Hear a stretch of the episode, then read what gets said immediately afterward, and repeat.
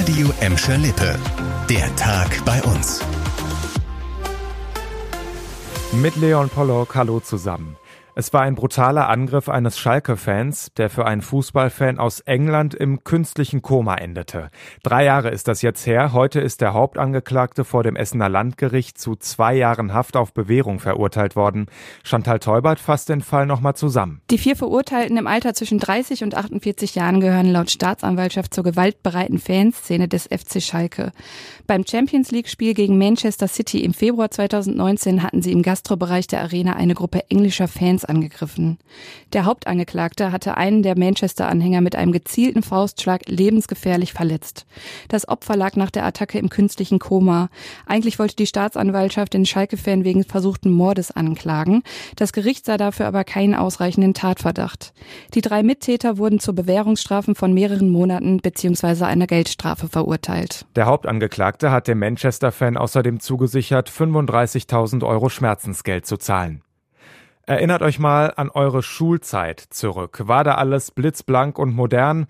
Ja, wahrscheinlich eher nicht. Aber irgendwie hat man das Gefühl, der Zustand unserer Schulen ist jetzt so über die Jahre gesehen auch nicht unbedingt besser geworden. So auch bei der Gesamtschule Berger Feld in Gelsenkirchen. Die soll jetzt einen Neubau bekommen und nicht mehr wie bisher noch angedacht eine Sanierung. Die Stadt will eine Machbarkeitsstudie in Auftrag geben, die klären soll, wie es mit der Schule weitergeht. In dieser Studie, die heute in der Bezirksvertretung Ost vorgestellt wurde, geht es jetzt aber nur noch um den Neubau. Annika Bönig mit weiteren Details. Der riesige Betonbau der Gesamtschule Bergerfeld wurde 1974 fertiggestellt. Mittlerweile gibt es einen gewaltigen Sanierungsstau. Fenster sind teilweise kaputt und können nicht mehr repariert werden. Das Dach ist undicht.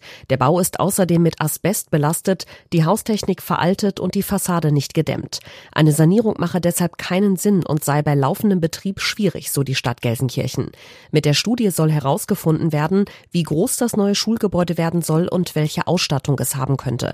Mit den Ergebnissen will die Stadt dann die weitere Planung angehen. Ich bin letztens über die A2 von Gelsenkirchen nach Bottrop gefahren und habe eine Stunde gebraucht für 13 Kilometer wegen der Baustelle dort. Die Nerven, die ich nicht hatte, die habt ihr ja vielleicht, wenn ihr da jeden Tag durch müsst. Heute Morgen haben aber wohl selbst die besten Nerven nicht mehr ausgereicht. Denn durch einen Unfall auf der A2 bei Gladbeck Richtung Oberhausen gab's noch mehr Stau als sonst. Laut Feuerwehr war bei einem Laster ein Reifen aus der Achse gebrochen. Dadurch prallte der LKW gegen ein Auto auf der linken Spur. Das Auto fing Feuer. Zum Glück konnten sich sowohl Fahrer als auch Beifahrer rechtzeitig retten.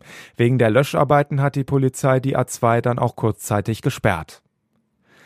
Leere Schnapsflaschen sind oft ein Zeichen für feuchtfröhliche Partys, manchmal sind sie aber auch die Eintrittskarte in ein Strafverfahren, vor allem wenn man in einem Auto sitzt und eben diese Schnapsflasche während der Fahrt aus dem Fenster wirft. So passiert in Gelsenkirchen. Erst fiel die 29 Jahre alte Autofahrerin aus Essen auf, weil sie auf der A40 unsicher fuhr. Später dann in Rotthausen flog die Schnapsflasche aus dem Fenster. Polizisten hielten die Frau an. Sie war offensichtlich alkoholisiert und auch aggressiv. Die Beamten nahmen die Frau mit auf die Wache und leiteten ein Strafverfahren ein. Man könnte auch sagen, betrunken Autofahren ist eine echte Schnapsidee.